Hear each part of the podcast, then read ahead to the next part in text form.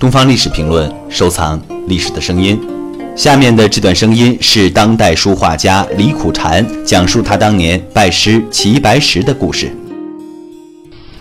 我画的西画了，我还想着呃嗯嗯学国学国画呢，把这个全北京这些画家我都认过来了啊，找半天呃这个谁？啊，有一个啊，齐白石啊，那是个木画家呀，木匠也干过木匠活啊。我想他，这人好啊，这人好，好的怎么呢？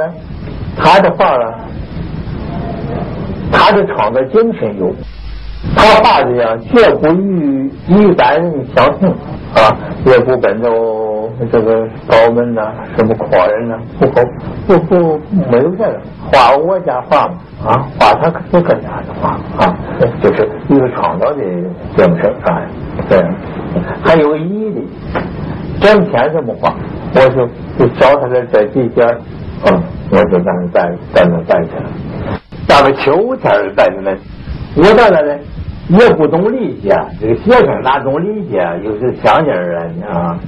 到那我一一进门就说啊，呃呃，先生，我来拜师了，拜门了啊，我给你磕头了啊，就是磕个头，我说我没学会，等我啊干以后做事情，我再孝敬你吧。